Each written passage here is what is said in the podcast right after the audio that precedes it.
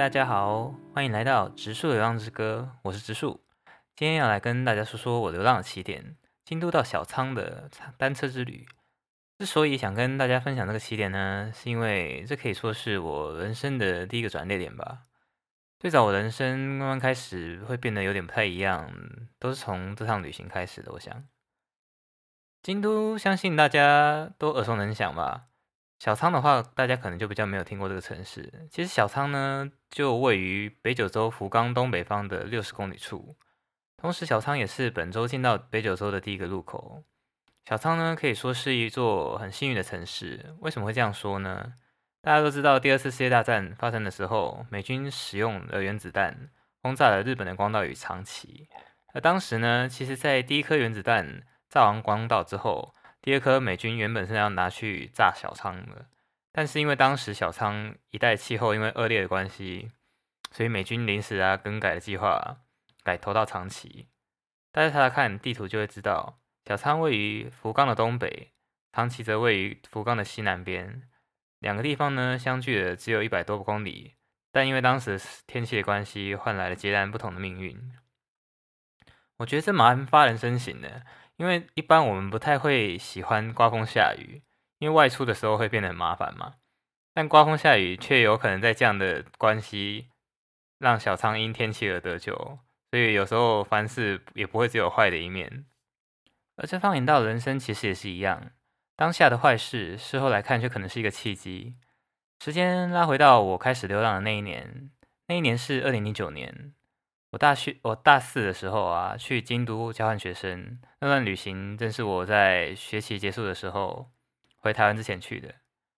那为什么要骑单车踏上这样的旅程？其实原因很简单，我那时候失恋了。那时候在京都交换学生两个月之后，我跟当时的女友用 Skype 视讯，她突然说有很重要的事情要跟我说。但我在出国交换学生之后，我们彼此都蛮忙碌的。所以我们其实没有到天天联络。说他喜欢上我的社团学弟，而那个学弟还不是跟我普通交情的学弟，是一起有共同参与许多活动的学弟。我当当个那时候啊，完全没有办法接受，整个人就像真的像晴天霹雳一样，好像自己一瞬间成了一名受害者，觉得怎么可能会这样？为什么会是我？嗯，但事情那时候就这样发生了。就那通电话呢，对方几乎就跟我断绝来往了。虽然我也打过国际电话去臭骂我那个学弟，但那时候国际电话超贵，我骂他还要浪费我自己的钱，那时候真的觉得超吐血。但我最终了解到，一切已经啊，真的没有办法，没有救了。我开始用自己的方法去接受这个事情，每天窝在学生宿宿舍里面啊。嗯，不吃东西，唯一出门就是去超市买酒喝，啊，一瓶一瓶喝，用酒精来麻痹自己。那是我人生至今亲身念头最强烈的一个星期。我很感谢那时候宿舍的朋友们啊，愿意花时间陪伴我，不管是宿舍的日本人的小帮手，或者是同样住在交换学生宿舍里面的中国朋友跟美国学生啊。那时候参加当地民谣吉他社的朋友啊，没有那些人精神上的支持的话，其实我觉得蛮蛮有那时候蛮有可能冲动会想不开吧。在经过这样子感觉非常非常漫长的一个星期之后呢，因为没有吃东西，只有喝酒关系，所以那时候一下子就瘦了五公斤哦。那时候瘦身超快的，在自己的房间里面，那时候都没有喝酒，但是有弹吉他，然后却不。不知不觉被自己弹吉他的声音疗愈了。那时候认真学吉他的时候，其实还不到两年吧，大概只有一两年。弹吉他的声音其实还都还很生疏，但是那个声音却一直深深的留在心底。我想也是因为有了那段时光，让本来就很喜欢音乐的自己，有了一辈子都不能离开音乐的想法。所以从那时候开始的几年，就一直很想要。尝试成为职业音乐人，虽然后来是没有当成啊，但是就是不想离开音乐或者每天都要练习的想法，到现在也是一样，没有什么改变。在后来回到学校去上课的日子里，我偶然看了一部动画，叫做《蜂蜜幸运草》，那是一部以青春与恋爱为主题的动画。里面的主角幼太呢，有他自己的恋爱的烦恼，他在故事里面没有办法与喜欢的人相恋，所以他决定踏上从东京骑自行车前往北海道的旅程。那当时的我，因为很受到这部的动画影响，所以在回国之前也决定给自己一些时间去做一样的蠢事。于是呢，所以我人生第一次流浪就从京都开始了。Fly me to the world。那时候没有钱住宿的我啊，骑着一台二手买来的菜篮车，然后身上的行李除了衣物啊，就只有睡袋跟吉他。然后那时候因为夏天嘛，非常的热，所以我那时候骑没多久就皮肤都感觉被烤干，然后很快就变得超级黑了。然后因为露宿在外头的关系，所以只要天一亮啊。就会被太阳唤醒，然后开始一天的行程。那时候真的就只是一心想要往前而已，所以除了吃饭跟休息，几乎一直都在骑车。早上呢，就先去便利商店买早餐，然后吃一吃就去出发，骑到中午再好好找一间餐厅好好吃个饭，然后就又一直骑一直骑，下午再买个喝的，然后又一次骑到晚上。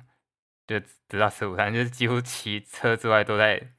吃东西、骑车、吃东西，然后晚上就找到那个地方累了就睡觉。通常是睡在车站外面或者是河边之类的地方，因为没有钱住宿，住宿那日本那时候住宿太贵了，而且我那时候二零零九年嘛，其实是日本日币超级贵，贵到爆炸的时候，就是几乎不到一比三，跟现在的一比四差距非常大。那时候日币超贵。然后旅途中呢，因为都在骑车的关系，所以其实跟人交流的机会没有那么多。但有几个让自己很印象深刻的片段。然后因为那时候是二零零九年嘛，所以当时其实我还没有智慧型手机。旅行的时候是用那种很老派的那种纸本的日本地图，跟确认方向用的指南针。然后当然因为这样子。因为不是很精确嘛，所以有时候当然还是会需要问路。有时候看不懂地图，或者是搞不清楚自己现在到底在哪个精确的位置。那第一天骑到大阪郊区的时候，有经过一间民家，我拿了地图出来想问路。那时候那间民家里面的热一个热心的大叔啊，他就不止亲切的告诉我要怎么骑啊，怎么走，还端茶出来请我喝，然后跟我聊一些有的没的，就是很亲切这样子。那中间有经过神户港，然后有经过冰库的基路城。那我那时候应该是很穷的关系吧，所以几乎没有什么心情观光，心里想的都是今天要骑几公里啊，要骑多久。然后身上有现现现金有限的关系，所以不会让自己用太悠哉的步调去骑。那之后呢，再往冈山骑的那段乡下的地方。在偶然之下，与一间餐在餐一间餐厅里面跟一个老人聊天，聊到最后，对方就是很开心，硬是塞了一千日日币给我，叫我好好吃饭呐，或者是拿去买茶喝也好，希望我能好好照顾自己啊，希望旅行一切顺利啊，这样子。当时那种被陌生人这样子友善对待的经验，对当时我来说是非常非常新奇的。骑到广岛的时候呢，我去了战争和平纪念公园。那那时候对自自己对战争还没有很大兴趣，所以没有太大共鸣。但是我那时候有被纸鹤折成的画震撼到，因为那是他们那个画就是一用一只一只的纸鹤折成的，然后很细致这样，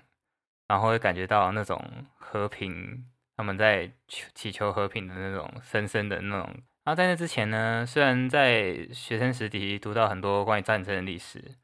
但嗯，那是我亲自第一次用自己的身体去感受到什么是战争的沉重。所以后来以至于到后来世界各地旅行的时候，可以慢慢打开这方面的视野，所以会慢慢了解到自己是很无知的啊那种感觉。后来呢，就继续沿着海岸线骑，嗯，很自然的呢，就可以看到搭船去。日本三景之一的宫岛的资讯，啊，那时候想说宫岛呀，很漂亮的地方的感觉。然后那时候就把自行车暂时留在广广岛这边，然后就搭上渡轮去宫岛上面看一看。啊，宫岛真的是非常非常漂亮的一个地方。那时候它有一个海岸边的一个神社的那个鸟居，可以看到在海海上。然后那时候看到的时候，真的蛮感动，然后就蛮蛮想要留下来待个一晚之类的。只是后来又想起来，说自己可能没有那种余裕，所以还是后来就搭上了回程的船。但是那是一个很重要的一个回忆的感觉。不知道你们有没有这样的一个经验哦？就是你你经历了一件事情，然后再到一个时间点的时候，你突然觉得啊，你的心好像慢慢的受到了什么的影响。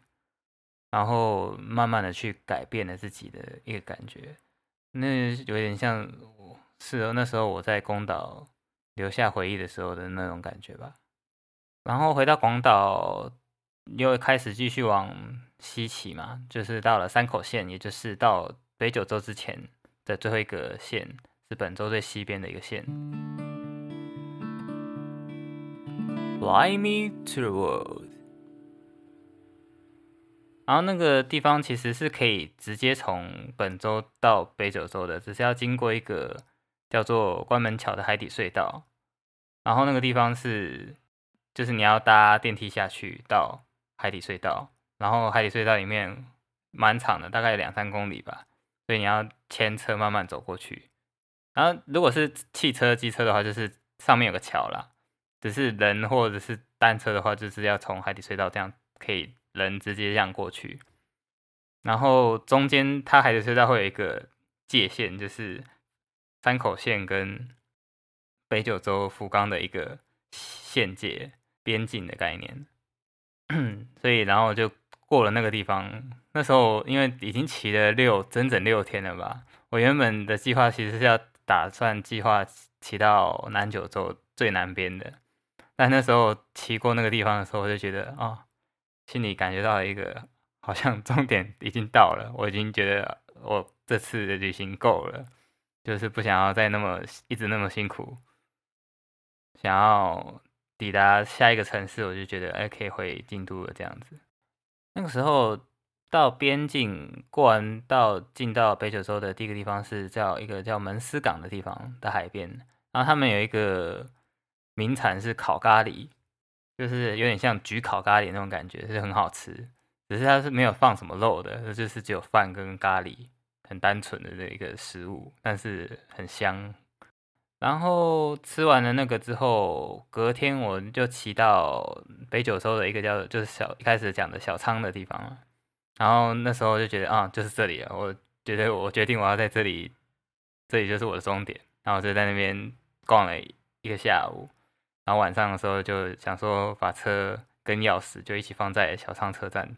那时候汽车、自行车就直接丢在那边，然后就是请请你们自己可以想要的人就可以骑走这样子那种概念。然后就当当天晚上就搭了夜车回了京都，就是夜巴。然后我那时候很记得，永远记得，就是其实我那个一整整亏了一个星期回去冲澡的时候，我真的觉得超幸福的。因为那时候我虽然夏天嘛，就是还是会去车站擦澡啊，就是拿毛巾弄湿擦。但是那个时候去回到京都，重新在宿舍里面好好冲个澡，可以睡到床上，那时候就觉得真的太舒服了。流经过艰苦的流浪之后，大以上大概就是我那个一拜那一个礼拜的旅行。那个礼拜的旅行呢，让我人生第一次感觉到。人们的善意是很巨大的。那对当时每天想着如何让自己更不要那么痛苦的自己，是一种救赎。我觉得在踏上那样的旅程之前，我对这个世界其实是更失望的，因为加上被喜欢的人背叛嘛，然后所以常常聚焦在那些不好的事情上面啊，也会认为自己很没有价值啊，等等之类的想法都有。经过了这样子的一个旅行之后，会意识到，其实我们原来自己拥有的东西是很多、很足够的，只是我们自己可能没有去意识到这些东西，我们自己拥有了什么，我们什么东西对我们来说是很重要的。然后就回到刚刚讲的那个动画《蜂蜜薰衣草》里面，他今天也提到一个概念，就是说他为什么要出走？他说他自己体会到出走是，他可以理解到原来自己的生活周遭长的是什么样子，自己身边的人是对自己是有多么的重要，是你要去了旅行，去了很远的地方，你才会看得很清楚，才会发现那他们的那些平平日日常的那些重要性。那以上就是我最早的流浪起点，京都到小仓的单车之旅。那这就是我后来去的澳洲打工度假，或甚至后来去的环游世界一年半最早的一个启蒙吧。像我在那时就爱上了流浪。那这些包括失恋啊、心碎啊，或者是旅途中各式各样的磨难等等等等，都成为了自己很宝贵的人生的经验，也让自己之所以成为现在的自己。好，那么现在谢谢大家今天的收听，我们下次再见，拜拜。